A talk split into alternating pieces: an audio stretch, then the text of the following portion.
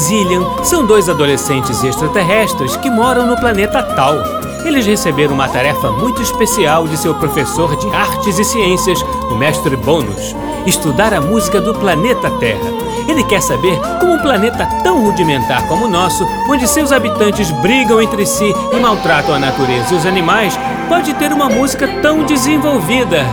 Zillian, que tem 70 anos, ainda tem que cuidar de Adex, que tem 50. No planeta Tal, os seres vivem até 350 anos ou mais, e o mestre Bônus os autorizou a viajar pelo tempo nesse planeta, o que para eles é como brincar de pique.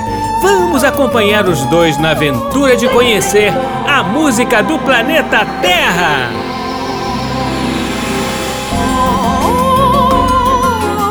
Com o grande auxílio do Visoin, vivenciador sonoro imagético, dispositivo taliniano que ajuda a ouvir uma música inspirada no lugar em que é ativado, Arix e Zillian continuaram sua pesquisa sobre a música da Terra de uma perspectiva diferente, de fora da Terra. O mestre Bônus pediu que nossos dois amigos visitassem alguns planetas do sistema solar para entender a relação entre a música e o universo. E a imaginação dos terráqueos surpreendeu a todos mais uma vez. Onde será a próxima aventura musical dos nossos heróis intergalácticos?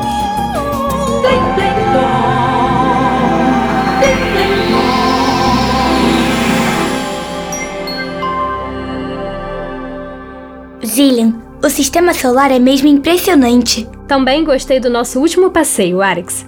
E olha, nem conseguimos visitar todos os planetas. Sim, foi somente Vênus, Júpiter, Urano e Netuno, além da Terra, claro. Uma parte bem pequena da Via Láctea.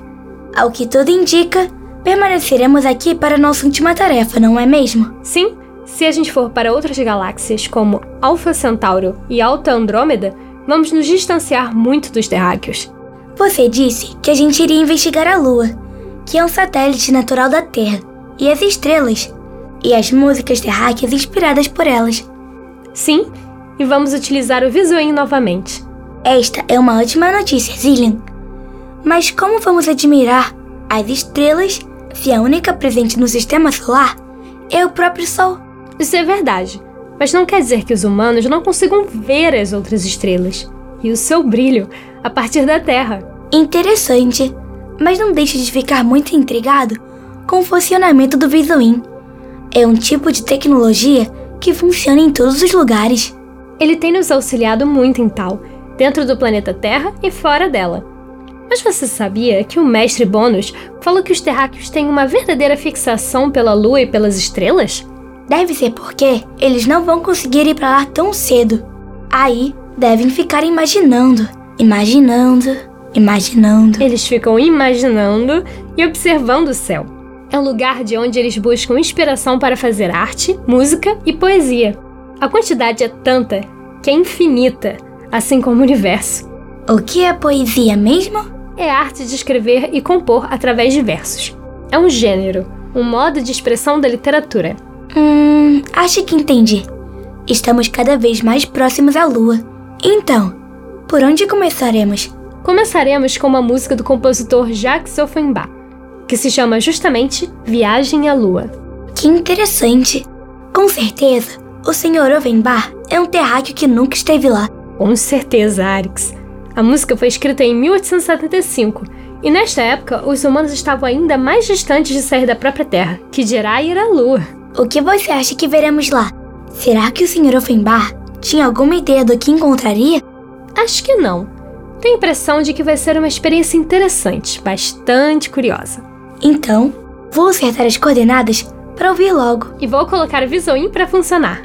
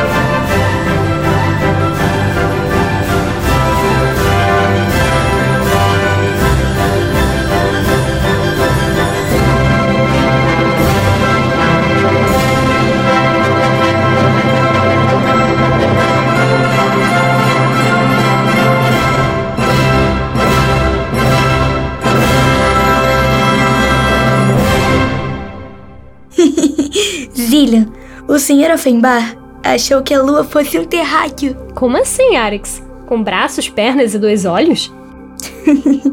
Não, quer dizer, mais ou menos. Então fale logo. A lua não tinha um corpo, mas tinha um rosto terráqueo sim, e com dois olhos. E aí? E aí, a nave terráquea estacionou bem em um dos olhos da lua, e ela se irritou bastante. Engraçado, porque o que vi através do Visuim foi que alguns terráqueos conseguiriam chegar lá e na lua existiam moradores. Como a gente? Não, pareciam seres dotados de pouca inteligência, e os terráqueos começaram a brigar com eles. Mas esses terráqueos não perdem uma oportunidade de fazer guerra, viu? Bem, no final das contas, os moradores da Lua expulsaram os terráqueos de lá. Então, eles tinham inteligência sim. E realmente, o Sr. Offenbar não sabia nadinha sobre a Lua. Foi muito engraçado. Pelo que temos de informação aqui no chip, o Sr. Offenbar era um compositor que gostava de escrever obras mais leves e ficou conhecido pelas sátiras que compunha. Sátira? É uma forma engraçada e irônica de se contar uma história. O objetivo é criticar instituições e costumes de uma época.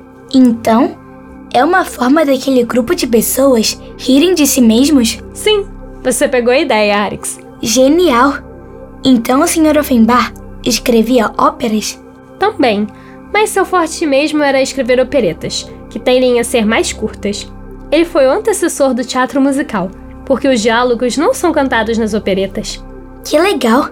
Mas ainda tenho uma dúvida, Zillian. Diga, Arix. Além da lua, com rosto terráqueo, tive uma visão de uma comida terráquea chamada queijo suíço. Tem certeza de que era uma fonte de reabastecimento terráqueo? Sim, antes dos terráqueos pousarem bem no olho da lua, eu vi que ela era toda feita de queijo suíço. E como você reconheceu esse alimento terráqueo, Arix? Nós estivemos no país europeu chamado Suíça? Bem, depois da gente se reabastecer na Itália, andei fazendo minhas pesquisas para conhecer melhor as pastas, as massas, os queijos, os recheios. Já entendi, Arix. Acho que está na hora da nossa próxima música sobre a lua. Hum. E qual será o compositor? Ele também é francês, assim como o Sr. Offenbach, e é um velho conhecido nosso, o Sr. Claude Debussy. Oba! Gosto muito do Sr. Debussy. Qual música iremos ouvir hoje? Uma das mais famosas que ele compôs, Claire de Lune. Já vou acertar as coordenadas.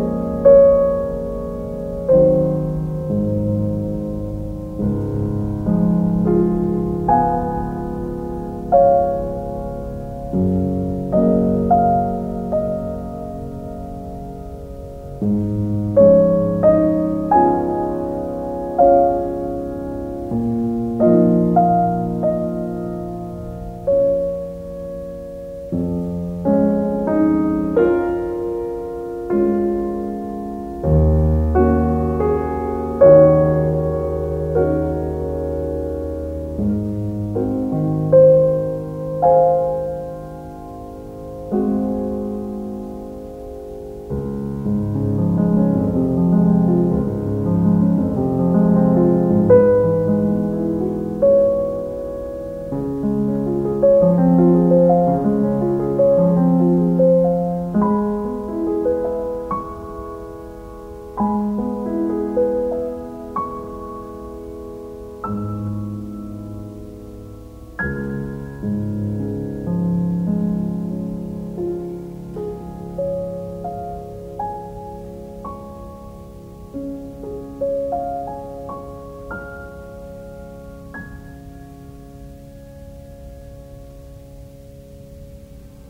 Que música linda! Muito sensível. O Visuim me ajudou a ver a superfície da lua, sua luz refletida pelo sol. Seu solo irregular, sem interferência terráquea. Ah, tudo muito contemplativo. Como se o tempo através da música e da lua passasse mais lentamente. Dava para sentir a imensidão do universo de lá. Você não tinha perguntado mais cedo o que era poesia? A imagem que o Sr. Debussy tem da lua é muito poética. Como pode o Sr. Debussy e o Sr. Offenbach terem visões tão diferentes de um mesmo lugar? Completamente diferentes. Enquanto uma foi mais lúdica, a outra trouxe lirismo. Inclusive, ela é inspirada em poemas de um terráqueo chamado Paul Verlaine. Ah, você está aí toda romântica. Mas não se esqueça que o Sr. Debussy era mesmo impressionista. Pois é, e ele fez um retrato e tanto da lua. Já reparou como a música pode proporcionar essas diversas interpretações? A música não precisa ter uma relação concreta com a realidade. Ela é uma arte abstrata. Se fosse assim, se tivesse uma conexão direta com a realidade, o Sr. Debussy teria que ter ido à lua de fato, quando a música foi composta. Em 1905, e ela faz parte da suíte Bergamasque. Mas foi esse trecho, Claire de Lune, que se tornou uma das músicas mais conhecidas do Sr. Debussy. Sendo essa data de composição, ele também não esteve na lua. Ai, Eric, só você mesmo. Ah, adivinhe de quem é a próxima música? Hum, não gosto de quando você faz isso, Cílio. Por quê? Porque não é um bom sinal. Se fosse um compositor tranquilo, como o Sr. Bar, você não faria rodeios. Meu chute, a música é de autoria do Sr. Beethoven. Acertei? Em cheio. Mas você pode ficar tranquila, Zillian. Não tenho mais medo dele. Não muito. A música que vamos ouvir também é uma das mais bonitas e famosas do Sr. Beethoven. Impressionante como a lua inspira mesmo os terráqueos. Vou preparar o visoim mais uma vez. E vou acertar as coordenadas. Dessa vez, estaremos no lado oposto da lua.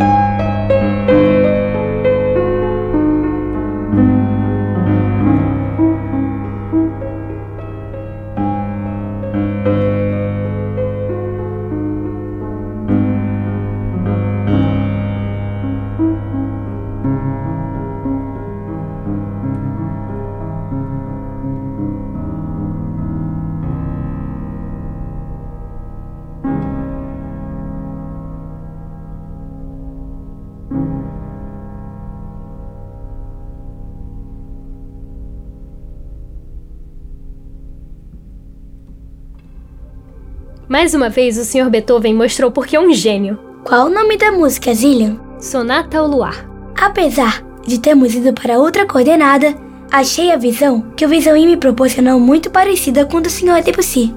Sim, é verdade. Se a gente estivesse no mesmo lugar no espaço, eu diria que algum engano tinha ocorrido. Mas, se tratando do Sr. Beethoven, tudo é mais intenso, não é mesmo? Sim, a música do Sr. Debussy tem uma leveza muito maior comparada do Sr. Beethoven. Mas o que você viu? Desta vez, eu pude caminhar na Lua, observar suas crateras e entender a grandeza de um corpo celeste. A Lua ficou grande e eu fiquei pequenininha. O Sr. Beethoven conseguiu dar peso a um lugar que nem gravidade tem. E você? O que viu dessa vez? Vê menos poesia do que na música do Sr. Debussy. Além das crateras, existem morros e uma certa areia que faz parte do solo lunar, mas não senti vontade de brincar com ela. É, o Sr. Beethoven não tem senso de humor do Sr. Offenbach. Eu senti. Eu senti como se o Sr. Beethoven quisesse lembrar que o universo é grande, sabe? Como se ele soubesse que é muito mais além da Terra. De quando é essa música mesmo? De 1801. Que engraçado. Você imagina que me vi dando os pulinhos na lua conforme o andamento do piano? Pulinhos sem a gravidade da Terra. Será que tivemos visões parecidas das músicas do Sr. Beethoven e do Sr. Debussy, porque são duas peças para piano? Acho que não, Zillian. As músicas dos dois são completamente diferentes. Você está certo, Alex. Apesar das imagens serem parecidas, a sensação das duas foram quase opostas. Como a música é uma arte abstrata? Tem certeza de que o Sr. Beethoven não esteve na Lua? Acredito que não. Inclusive porque esta sonata só ganhou este nome, Sonata ao Luar, cinco anos após a morte do compositor. Quem a batizou foi o poeta e crítico musical Ludwig Hellstab. Ué, por quê? Segundo relatos, para o Sr. Hellstab, a música levava uma visão de um passeio de barco no Lago Lucerna, na Alemanha, à luz da lua. Que curioso! E qual a próxima música inspirada na lua vamos ouvir? Nenhuma. Chegou a hora das músicas estelares. As estrelas também cantam os terráqueos. Tanto quanto a lua? Difícil dizer. Mas a quantidade de músicas inspiradas nelas é infinita também. Mas, afinal de contas, o que os terráqueos sabem sobre as estrelas? Eles acabaram de ir à lua. Bem, o estudo das estrelas é milenar aqui na Terra. Os povos sempre tiveram muito interesse pelo céu, inclusive os astecas, que conhecemos lá no México. Se eles estão estudando há tanto tempo, por que avançaram tão pouco? É que, comparada à taliniana, a tecnologia terráquea é realmente rudimentar. Sem novidades, então. Pelo menos o que importa no nosso caso é a música da Terra. Nisso você tem razão. O que vamos ouvir? Uma peça para piano. Cartas Celestes, de um compositor brasileiro chamado Almeida Prado. Pelo visto, os terráqueos juntaram três coisas que adoram: lua, estrelas e piano. Dessa vez, precisaremos ficar atentos às coordenadas. Por quê? Sempre estou atento. Eu nasci atento, Zillian. Ai, Arix, é porque cada movimento é uma constelação diferente. Cadastre aí no nosso localizador. Pode falar. A estrela supernova de Tycho. Certo. Constelação 1, Columba. Certo. E por último, constelação 2, Pegasus. Muito bem. Tudo registrado. Você também fique atenta com o visuim, viu? Se você nasceu atento, eu nasci preparada. Então vamos lá.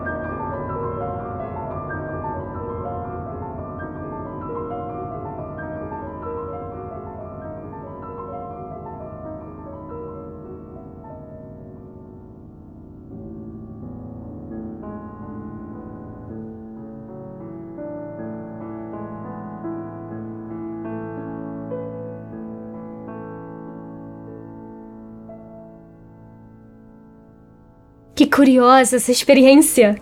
Também achei, Zillion. Os humanos não saíram da Terra, mas conseguiram retratar uma supernova. Você está falando sobre a estrela supernova de Tycho? Isso mesmo. A supernova é a morte de uma estrela. Eu consegui vê-la, sentir o impacto da explosão, do momento em que começava a se desmantelar. Muito colorida e em muitas camadas, com uma música poderosa e estrondosa. Realmente forte. Você estava perto da estrela? Estava, mas de alguma forma estava protegida de tudo. Era como se eu estivesse assistindo a um grande espetáculo. Sim, é até difícil colocar em palavras. O Sr. Almeida Prado conseguiu constituir uma visão muito próxima de uma parte do universo muito distante da Terra. Impressionante.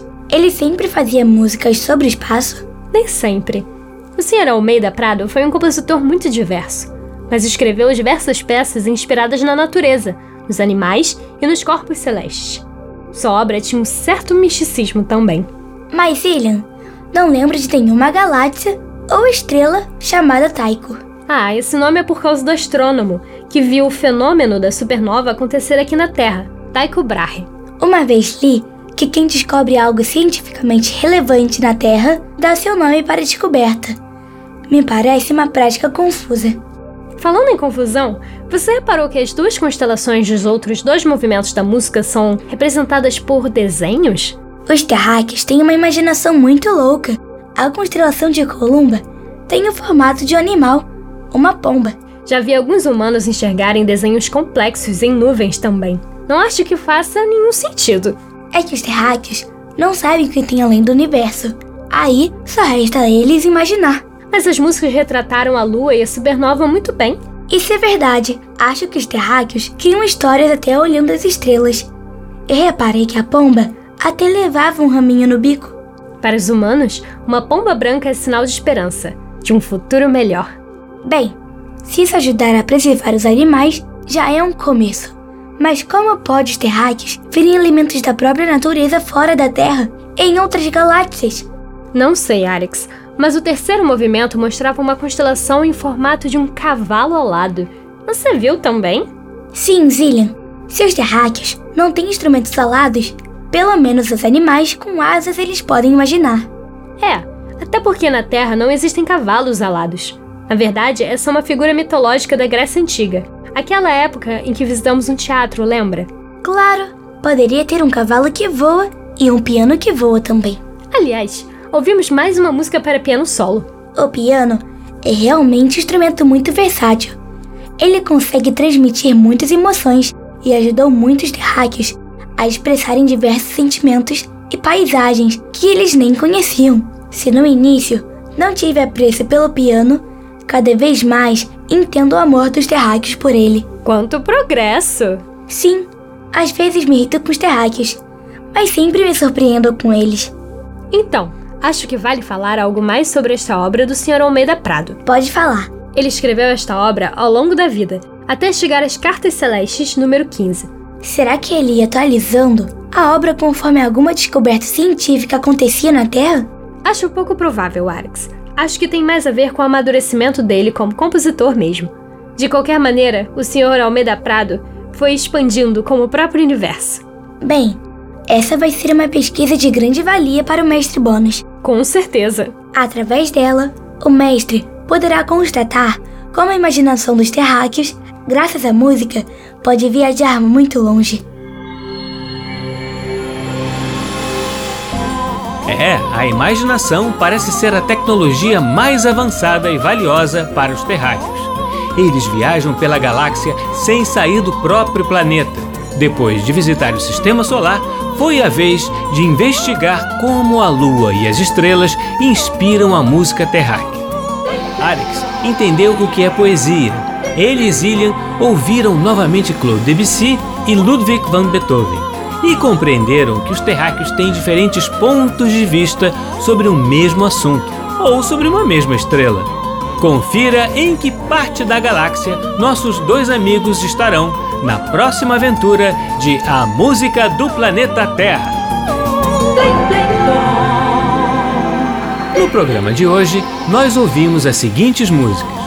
Viagem à Lua, de Jacques Offenbach, com a Orquestra Filarmonia, sob a regência de Antônio de Almeida.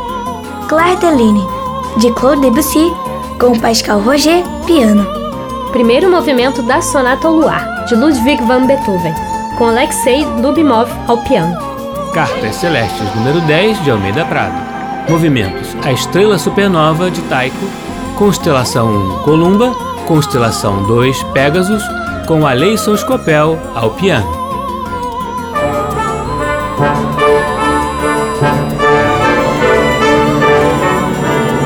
O programa Blim Blim Blom é uma criação de Tim Rescala. É escrito por mim, Maíra de Assis e Isabela Rescala. Sonoplastia, Silas Mendes e Bruno Jardim no arquivo digital. A música do Planeta Terra tem Betina Fonseca no papel de Arix. Isabela Rescala no papel de Zillian. E Tim Rescala nos demais papéis. Você também pode ouvir o nosso programa na internet no site macfm.ebc.com.br ou no aplicativo EBC Rádios para Android e iOS. E também pode fazer sugestões e críticas pela nossa central de atendimento no e-mail ouvinte@ebc.com.br Ou ainda nos ligando ou enviando mensagem pelo WhatsApp ou Telegram no número 997100537 DDD 21. Até semana que vem, crianças, sempre aos sábados, ao meio-dia, no programa Blim Blim Blom.